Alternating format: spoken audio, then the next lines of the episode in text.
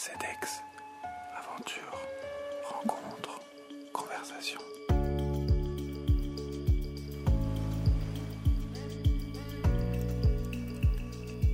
CEDEX est de retour après quelques semaines d'absence. J'ai choisi de ne pas avoir de rythme régulier pour me permettre de maintenir une qualité dans les rencontres que je vous présente et cette semaine je discute avec Titi. Quand j'ai emménagé à Montreuil, je suis allé me faire couper les cheveux chez lui et on a pas mal discuté. Au fil de ces conversations, je me suis rendu compte qu'il avait vécu beaucoup de choses dans la nuit parisienne des années 80 et qu'il avait beaucoup de choses à raconter. Alors que pour un autre projet, je cherche à documenter les origines gays du Marais, je l'ai interviewé et voici euh, ce qu'il en est ressorti. Premier épisode des aventures parisiennes de Titi.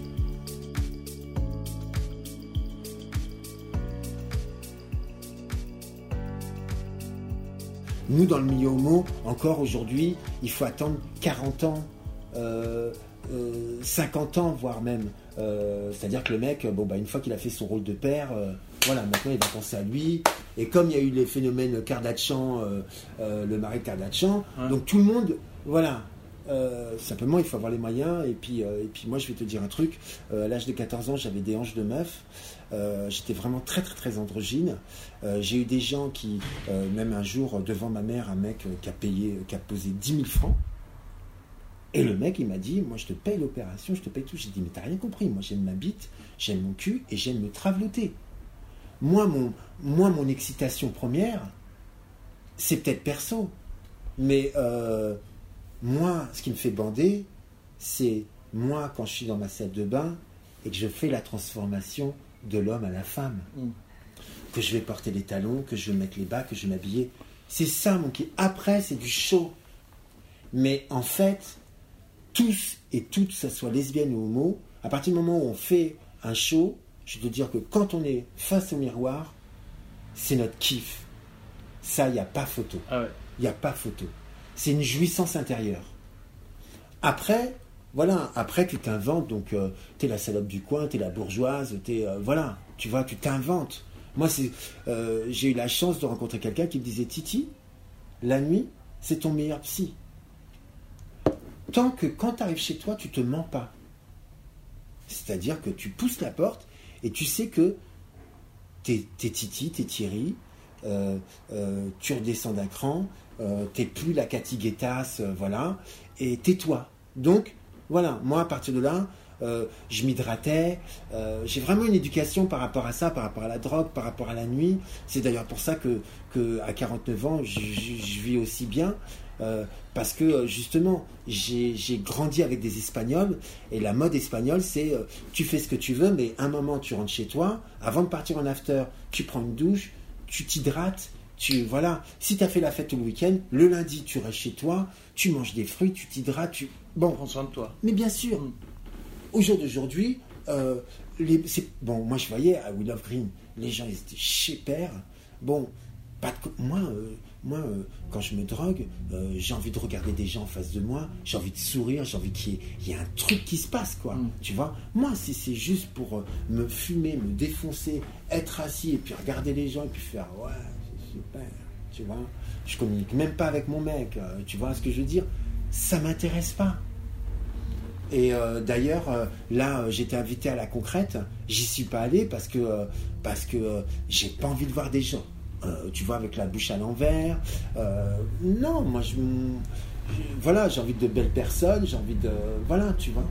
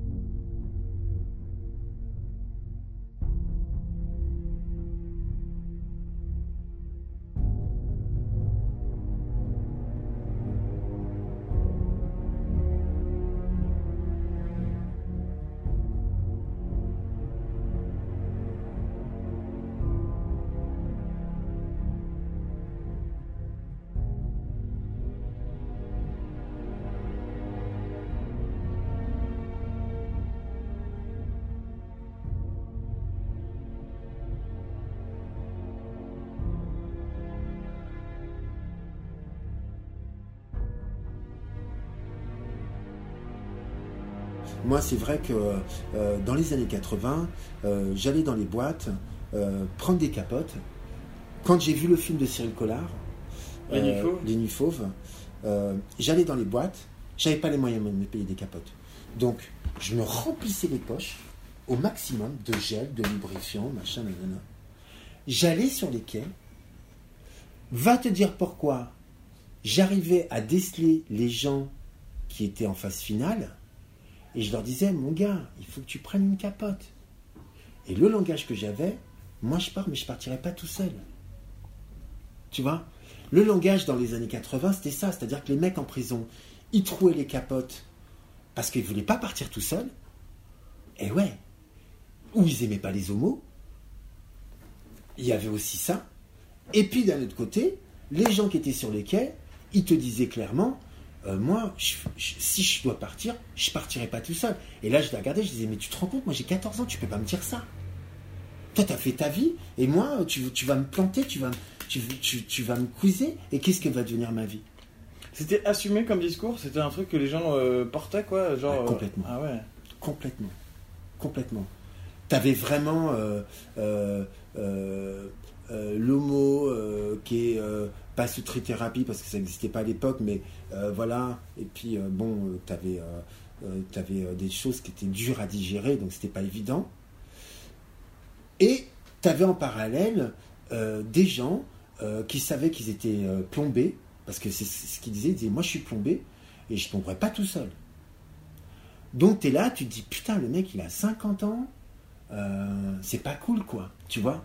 En plus de ça, euh, à l'époque, il faut quand même savoir une chose, c'est que dans ces lieux de drague, pendant que tu te faisais baiser et tout, l'autre il était en train de te fouiller dans les poches pour te tirer soit ton portefeuille ou... euh, Ah oui, ah ouais ouais. C'était... euh, c'est- on dit les années 80, euh, euh, des années de- d'opulence, de... Oui, c'est vrai, ouais, c'est vrai. Euh, parce qu'il y avait des gens qui avaient du pognon et, euh, voilà, coffret. Coffret. Euh, mais en parallèle, il y avait quand même quelque chose de très dangereux. Et pour s'assumer, c'était pas évident. Moi, c'est vrai que j'ai eu la chance dans ma vie de, de revendiquer mon appartenance. Et les gens, quand ils me voyaient, ils savaient à qui ils avaient affaire. Donc je leur mentais pas sur la marchandise, tu vois. Donc, de ce fait, j'ai eu beaucoup, beaucoup d'hétéros avec qui je parlais.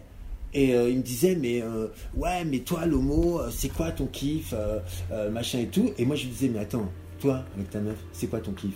C'est devant ou derrière?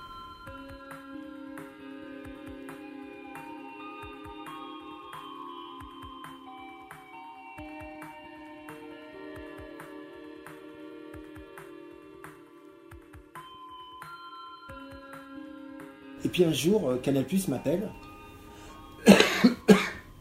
nulle part ailleurs, et ils me disent voilà, on fait un reportage et tout, machin, nan, on a entendu parler de toi, euh, on aimerait bien t'avoir. Ok. Donc ça parlait un peu de la mode et tout. Et, euh, moi, direct, je dis bah en fait, si je suis ce que je suis, c'est grâce à ma mère. Mais je passais à midi, donc je me disais, je sais que nulle part ailleurs, à 20h, c'est. mais à midi, moi, je me disais, t'as personne, tu vois. Donc je dis, moi, c'est grâce à ma mère, je lui dois tout. Euh, mon homosexualité, elle a accepté, euh, machin, nanana, nanana. Et ils m'ont beaucoup. Du coup, le sujet a été axé sur ça, sur l'homosexualité. Je sors de l'émission. À l'époque, tu n'avais pas Facebook, tu n'avais pas ces trucs-là. C'était un plateau. C'était un plateau Ouais. télé. Je vais euh, dans, dans une soirée et là, je vois des mômes. Super le reportage. J'ai adoré ce que tu as dit. T'es là, tu te dis putain merde. je- Non seulement je pensais pas qu'il y avait des gens qui allaient écouter, mais en plus de ça, les gens qui m'ont écouté, c'est des hétéros, c'est des jeunes. Et euh, ils, ils sont en train de me dire qu'ils kiffent, qu'ils respectent, tu vois.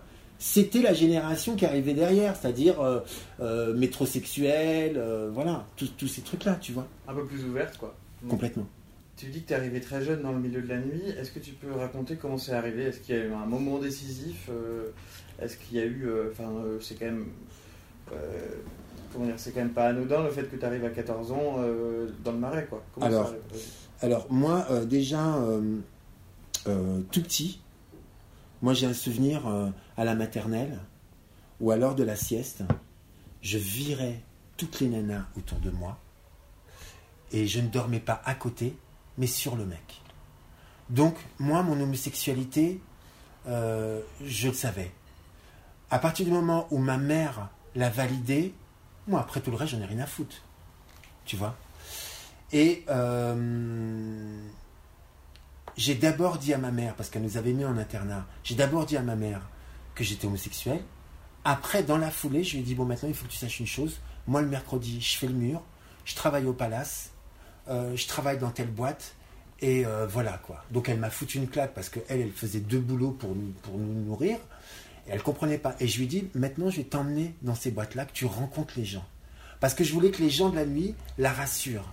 C'est-à-dire, votre fils, il est homo, mais c'est pas un tapin. Lui, c'est quelqu'un de la nuit et euh, il ira pas tapiner.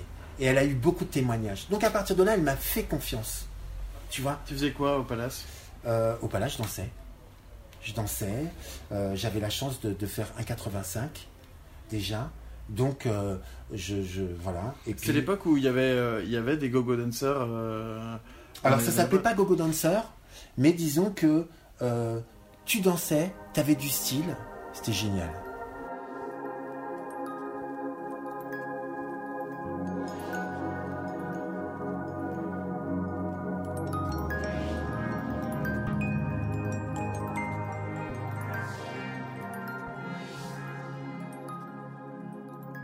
J'arrive la première fois au, palace. Je rentre avec qui? Avec un mec qui s'appelle euh, MC Solar, Tonton David et Didier de NTM.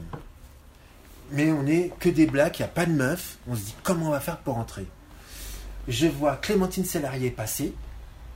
Et je lui dis excusez-moi, euh, voilà, je vous explique, euh, on est cinq blacks, on n'a pas de copine. elle me dit allez-y, venez. Et elle nous fait rentrer comme ça. Moi, direct, je vais sur la piste de danse et je danse. Et là, je vois un mec qui vient et tout, il me dit euh, Il faudrait que tu ailles au troisième étage euh, parce qu'il y a une blague euh, qui veut faire ta connaissance, elle adore ton style. Je vais au troisième étage, sur qui je tombe Grace Jones. Et pendant quatre ans, tous les soirs, j'étais avec Grace Jones. Et tous les soirs, on faisait la rumba. À l'époque, c'était facile parce que tu dansais, tu avais du style. Poum, moi, Johnny me disait Tiens, viens, tiens. Euh, alors, c'est vrai que j'amusais la galerie, ça je le savais. Mais euh, voilà, euh, je dansais avec une telle, je dansais avec un tel. Moi, on me prenait en photo, on me disait Tiens, bah tiens, après tu viens avec nous, on va à tel endroit. Voilà, moi j'ai découvert des endroits hallucinants parce que les gens aimaient ça. Tu vois L'un n'allait, en fait, l'un n'allait pas sans l'autre. Qui disait la nuit disait forcément il faut que tu aies une créature ou quelque, quelqu'un de looké euh, dans tes connaissances. Voilà. Grace Jones, à l'époque, c'était qui? Alors Grace Jones, à l'époque, elle était mariée à, à- Elle avait fait la pub Citroën. Alors euh, Grace Jones, c'est euh, La vie en rose. Voilà. Et euh, elle était sponsorisée par Citizen, les voitures. Et donc, euh, voilà, à l'époque, elle avait une coupe. euh, et moi, je vais chez mon coiffeur, je lui dis Tu me fais la même coupe que Grace Jones. Je vais au palace et on me prend vraiment pour son frère. Donc elle m'a dit, vas-y, Trav. Alors elle m'appelait Travelo, elle me disait, toi, Travelo, on va jouer ensemble. Et on a joué comme ça. Donc elle avait un, un, un sosie qui lui, lui ressemblait vraiment comme des gouttes d'eau. Et lui il se baladait à poil, Dans la boîte? À poil. Donc des fois on disait, mais c'est une femme ou un homme? Et on en jouait. Et moi, on prenait souvent en photo avec elle en me disant, c'est son petit frère. Donc moi j'en jouais aussi tant qu'à faire.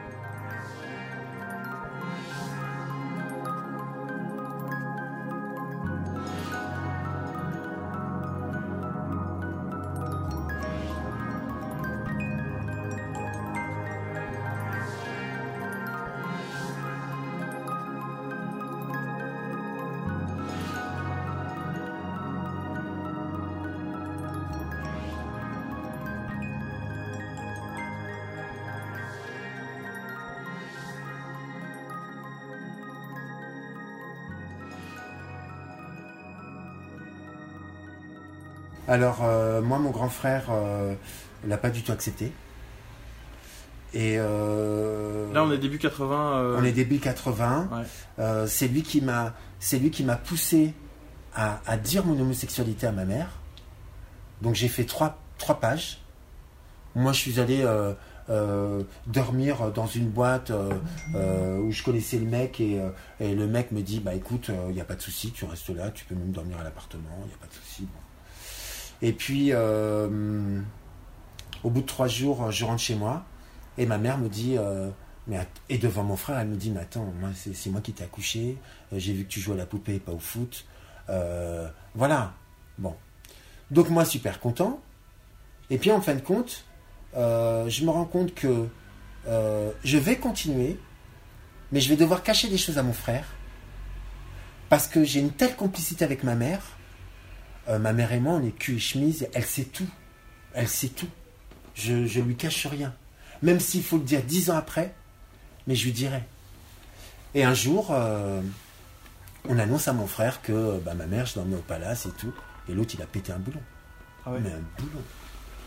Et, et ça a été, de toute façon, toi, t'es un PD. euh, euh, enfin, il assumait pas de voir que son frère était PD, quoi. Il assumait pas, tu vois. C'est quel genre ton frère? Euh, mon frère, c'est euh, le queutard, euh, l'hétéro-queutard, euh, euh, voilà. Viril, ouais, ouais, complètement. je pense que il y a un truc qui le, qui le titille par rapport à l'homosexualité, mais bon, il a du mal à assumer.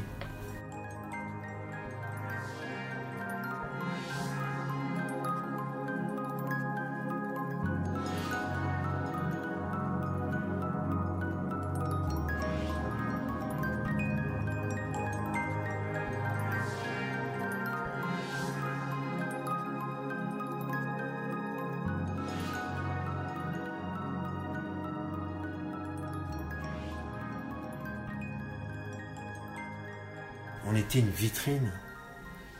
On était une vitrine et face à nous, on n'avait pas un, mais des couples de province.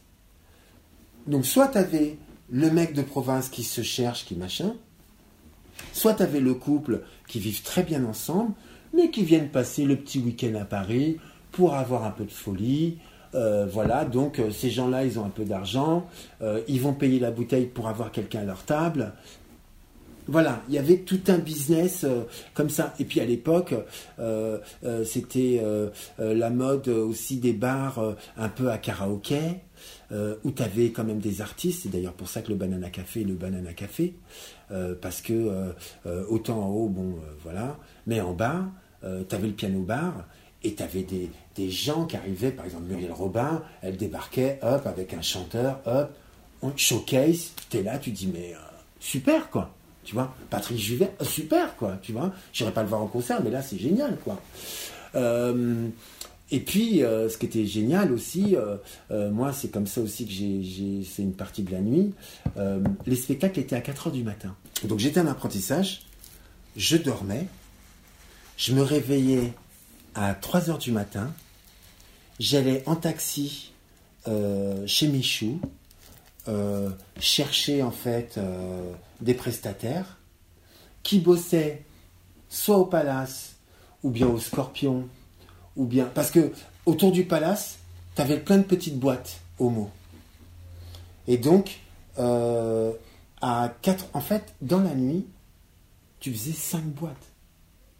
Mais moi dans les années 80 je me suis fait des thunes mais, mais, au jeu d'aujourd'hui on te dit bon tu fais trois passages dans la même boîte et euh, tu te prends 150 euros, tu fermes ta gueule. Euh, à l'époque, tu avais chauffeur, euh, t'arrivais dans les loges, boisson, machin, nanana. Euh, voilà, tu avais tout ce que tu voulais, quoi. C'était hallucinant. Ouais, fait la star, quoi. T'étais la star, et puis on faisait, on, on, on, on te mettait bien, tu vois. Euh, au jour d'aujourd'hui, moi, euh, la dernière fois, euh, je sais plus dans quelle boîte et tout, ouais, laisse passer euh, deux travelots, quoi. Tu vois, Le mépris. mais carrément. Euh, Voilà, bon. Donc il y avait euh, euh, les spectacles à 4h du matin. Moi j'ai eu la chance euh, à l'époque du Boy de rencontrer monsieur et madame Martin. Donc c'était les propriétaires de l'Olympia. Et donc quand je faisais mon... Avant Cocatrix. Exactement. Et quand je faisais le spectacle avec les copines ou pas, après, Je demandais à monsieur et madame Martin, je disais, oh, j'en supplie. Il me disait, mais Titi, mais faut, faut que t'arrêtes. Je dis, mais s'il te plaît. Et moi, mon kiff, en fait, c'était d'aller dans les couloirs. Moi, l'hist- moi, l'histoire, quoi, de, savoir l'histoire de Paris, ça m'éclatait. Donc, j'allais dans les couloirs, t'avais les dédicaces d'Edith Piaf, de machin, et en plus de ça, t'avais les commentaires de monsieur et madame Martin qui disaient, ah, mais si tu savais à l'époque, euh, machin, nan, nan, tu vois. Voilà, quoi. Petite anecdote, un jour, euh, on avait déjà à la boîte, dans le boy, on avait euh, le sosie de Stéphanie de Monaco. Génial. Et un jour, la vraie Stéphanie arrive, et euh, je sais pas ce qu'elle fait, bref, deux videurs arrivent, il la chope par les cheveux, il la remonte par les escaliers, euh, en pensant que c'était la drag queen. Le lendemain, elle, elle portait plainte pour elle, pour la famille, et on a fait fermer le boy. Et c'est comme ça que le boy est devenu une grande surface. C'était où le boy? Raconte-moi un peu. Derrière l'Olympia. Ok. Et c'était un lieu. euh, Ah, c'était un lieu mythique. C'était un lieu mythique. C'est-à-dire que tu avais le centre, donc euh, le Marais, euh, le Palace et compagnie. Ouais. Et après, du côté de Palais Royal, tu avais une boîte qui s'appelait le 7, qui était dans un immeuble. Euh, tu rentrais vraiment, c'était que par bouche à oreille. Tu avais un videur à l'entrée. Et après, tu descendais les marches. Tu avais une, salle voûtée. Et là, euh, c'est là où j'ai vu, moi, ma première euh, transsexuelle DJ. Black, grosse lunette comme ça, et la meuf. tu. Et elle passait de la techno. Je savais- à l'époque, je savais pas ce que c'était. Tu vois? Voilà. Et t'es là, tu, et t'es là, et tu, tu, tu, tu moves, et tu dis, putain, mais c'est quoi ce- C'est c'est du délire, quoi.